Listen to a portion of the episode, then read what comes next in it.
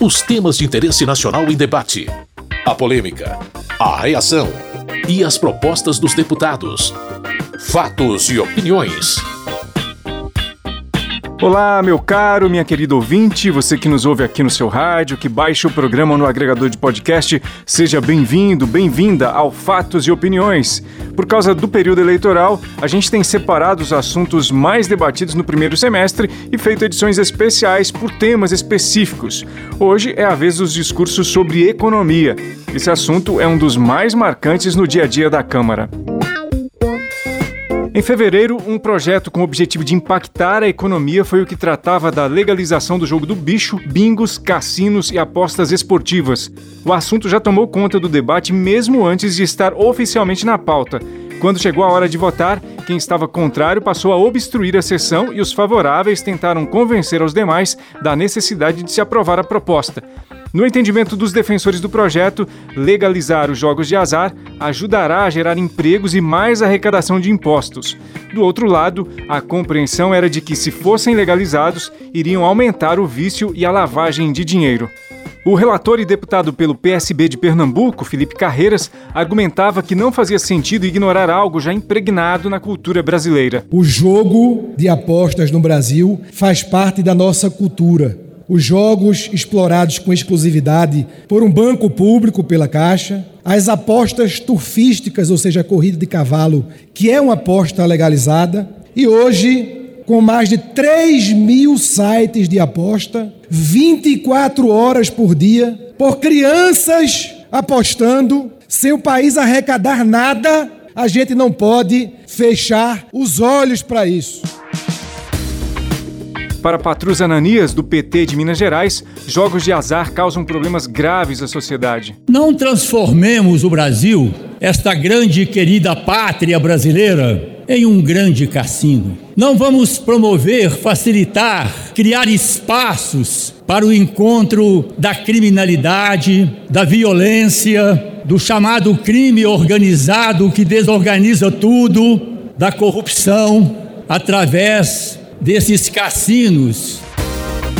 Vermelho, deputado do PL do Paraná, disse que, comparado aos 20 países mais ricos do mundo, o Brasil estaria atrasado nesse assunto. Apenas três países proíbem os jogos, que é a Arábia Saudita, a Indonésia e o Brasil. Em que mundo vivemos, senhores e senhoras parlamentares? Que não podemos enfrentar uma matéria desta magnitude, mas com a realidade. Dizer que isso traz lavagem de dinheiro, quando a nossa Receita Federal, a nossa Polícia Federal, conta os passos que nós damos na nossa vida, será que não temos mecanismos suficientes e necessários nesse momento importante da tecnologia, da união dos poderes para fiscalizar? Sóstenes Cavalcante, do PL do Rio de Janeiro, garantia ser falsa a ideia de que jogos de azar geram benefícios econômicos. Porque já está comprovado que a legalização de jogos de azar não gera emprego, migra empregos. As pessoas deixarão de ir a cinemas, a restaurantes, para se enfurnarem nesses resorts, onde serão saqueado o dinheiro desses pobres usuários deste mal para o dono da banca. Este sim sempre ganha. O deputado do Republicanos de São Paulo, Herculano Passos, falou que em países nos quais os jogos de azar foram liberados, houve crescimento do turismo. É o momento da gente fazer esse país gerar emprego, renda, desenvolvimento e fortalecer o turismo no Brasil através da aprovação da legalização dos jogos. Segundo João Campos, do Republicanos de Goiás, haverá muitas consequências danosas caso os jogos sejam legalizados. Mas nós não podemos medir apenas do ponto de vista econômico, matemático. Não, isso é muito frio. É claro que teremos muitas outras consequências. Os jogos estimulam a integração da família. Os jogos estimulam o interesse do jovem pelo estudo, pelo conhecimento acadêmico, pela pesquisa. Os jogos valorizam os aposentados, os idosos, a velhice, encaminham as pessoas para se interessar pelo planejamento econômico, por exemplo, a prosperidade a partir do trabalho e não da sorte do azar? Claro que não. Os jogos contribuem para uma melhor educação? Claro que não. Após longas horas repletas de discursos favoráveis e contrários, a maioria dos deputados e deputadas aprovou o projeto que tratava da legalização do jogo do bicho, bingos, cassinos e apostas esportivas. Foram 246 votos a favor e 202 contrários. A proposta está na pauta de votações do Senado e, segundo o presidente da Casa, senador Rodrigo Pacheco, o texto deve ser votado depois do período eleitoral. Fatos e opiniões. Você está acompanhando mais uma edição do Fatos e Opiniões por Temas. Hoje a gente fala dos debates em torno dos projetos focados em economia. No final de abril foi a vez da medida provisória que aumentava o benefício do Auxílio Brasil até chegar a 400 reais. Quase todo mundo votou a favor do texto, porém houve muitas críticas à estrutura do programa. Henrique Fontana, do PT do Rio Grande do Sul, foi a favor da medida provisória, mas argumentava que o desenho do programa Auxílio Brasil não era bom. Nós queremos voltar para o tempo do Bolsa Família, onde havia um programa estruturado, com critérios para entrada, que era de fato um programa de renda mínima para garantir dignidade e garantir também, junto com uma política social e econômica, o suporte efetivo para que as famílias se emancipassem. O relator da proposta e deputado pelo PL da Bahia, João Roma, opinou que as políticas de transferência de renda são ações de Estado, não de governo. Esse não é um debate onde a esquerda fica em contraponto à direita. Não é um quesito entre apoiadores de governo ou não apoiadores do governo. O Auxílio Brasil se constitui cada vez mais em uma conquista da sociedade brasileira, que tem sim a digital desta Casa Legislativa na defesa do interesse dos brasileiros mais necessitados. O novo programa melhora o antigo Bolsa Família, traz isso de forma permanente e faz com que nós conseguíssemos zerar a fila dos beneficiários do programa programa. Essa fila que durante muito tempo deixava brasileiros que tinham as condicionantes fora do programa social. Desta forma, isso é uma conquista de cada parlamentar desta casa e este Congresso Nacional dá mais um passo decisivo. Neste ano, onde comemoramos 200 anos da independência do Brasil, cravamos mais uma vez uma conquista da sociedade brasileira. Sidney Leite, do PSD do Amazonas, ressaltou que o texto elaborado na Câmara tornava o Auxílio Brasil um programa permanente, mas ele cobrava um valor maior para o benefício. É importante ressaltar a necessidade que nós temos de avançar e de melhorar. O Auxílio Brasil, ao absorver todas as famílias que estavam no CAD único, foi uma vitória, como também ampliar o valor para 400 reais. Mas hoje, infelizmente, nós temos uma inflação que retorna à convivência do povo brasileiro, que atormenta o empresariado, o comerciante, mas principalmente o cidadão de baixa renda. Nós precisamos encontrar alternativas e reajustar o Bolsa Família para 600 reais. Para Bibo Nunes, do PL do Rio Grande do Sul, os críticos não compreenderam bem o programa. Entendam, esses 400 reais, se o cidadão ou a cidadã pegar um emprego, ela fica dois anos ganhando mais 200 reais, passa 600 reais isso é uma política de incentivo, não é que nem o Bolsa Família, que tornava uma geração de escravos ganhando aquela miséria para votarem na esquerda. Nós queremos é progresso dos brasileiros. Ganha 400 se conseguir emprego. Por dois anos, ganha mais 200, totalizando 600. Talíria Petrone, do pessoal do Rio de Janeiro, apoiou a proposta, mas ressaltou que o valor seria consumido pela inflação. É preciso reconhecer que o que estamos aprovando aqui está completamente insuficiente diante do que é a realidade do povo. A cenoura teve um crescimento inflacionário de 200% em 12 meses. Nós temos a maior inflação dos últimos 25 anos, num Brasil com 12 milhões de desempregados. E a proposta de Bolsonaro é 400 reais, quando a cesta básica no meu estado, por exemplo, é 750. Ao discursar também sobre essa medida provisória, Daniel Coelho, do Cidadania de Pernambuco, disse que o debate em torno do tema foi muito desajustado.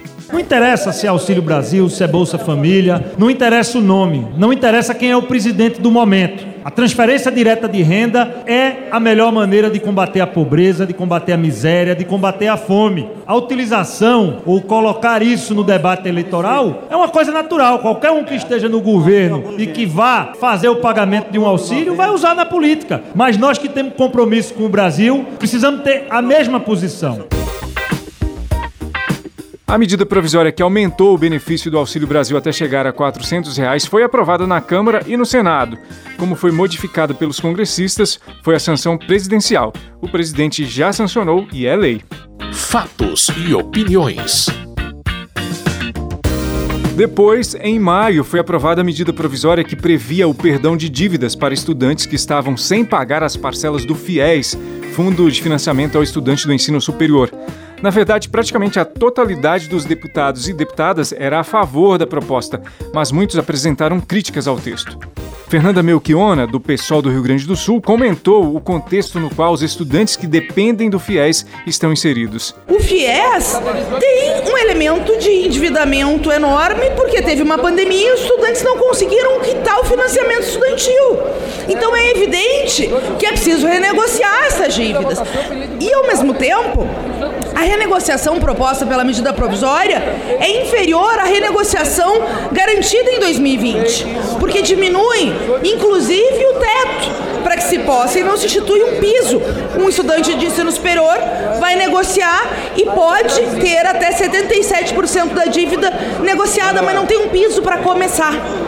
Olha, tem que começar de 50% para aliviar esse estudante, para conseguir pagar e concluir o ensino superior, para ter mais qualidade na formação, para ter mais gente formada, para ter mais produção de ciência e tecnologia, para ter mais pesquisa. Já Neucimar Fraga, do Progressistas do Espírito Santo, diz que o governo acertou ao editar essa medida provisória. É uma matéria extremamente importante, tendo em vista que a maior parte dos estudantes que têm acesso ao FIES e que hoje estão endividados são jovens estudantes brasileiros, trabalhadores, que muitas vezes trabalham estudam à noite, ou são filhos de pais que não têm renda suficiente para bancá-los em cursinhos para entrar na Universidade Federal Pública e acaba pegando dinheiro emprestado, financiamento para pagar o custo que deveria ser há muito tempo da União, porque isso é o que prevê a Constituição, a responsabilidade do governo pelo ensino superior. Então, veio em boa hora essa medida provisória. No entendimento de Orlando Silva, do PCdoB de São Paulo, a medida provisória não atenderia a todos os estudantes com dívidas com o FIES. Hoje no Brasil nós temos cerca de 1 milhão e 100 mil estudantes endividados no FIES. A solução que o governo apresentou só foi funcional para cerca de 150 mil estudantes. Ou seja, quase 90% dos estudantes endividados pelo FIES continuam sem perspectiva de sair do endividamento e construir a sua atividade profissional seguindo seus estudos. A bancada do PCdoB defende que todos os estudantes, a bancada do PCdoB defende que todos os estudantes endividados há mais de um ano sejam incorporados, tenham uma solução para renegociar as suas dívidas. O relator da medida provisória e deputado pelo Republicanos da Paraíba, Hugo Mota, listou as alterações que ele fez no texto original enviado pelo governo. Traz, primeiro, a possibilidade para essas pessoas que estão no CAD único ou foram beneficiárias do auxílio emergencial em 2021, a possibilidade de dividir em até 15 parcelas, ou seja, aumentamos em 50% a questão do parcelamento isso não afeta a previsão de receita do governo e estamos elevando o desconto de 92 para 99% de desconto. É praticamente uma anistia para esses mais de 455 mil contratos, são 455 mil estudantes, 455 mil famílias que vão poder quitar os seus débitos, dividindo em até 15 vezes pagando apenas 1% daquilo que foi financiado. A medida provisória sobre as possibilidades de abatimento de dívidas com o FIES foi aprovada e já é lei.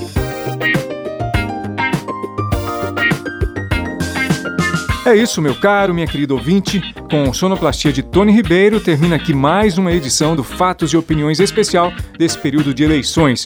Hoje a gente resumiu os principais debates do primeiro semestre em relação a assuntos da economia.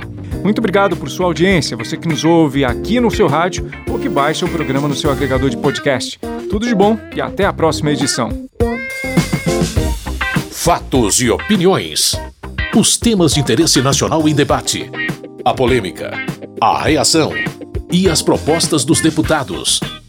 Produção e apresentação: Carlos Oliveira.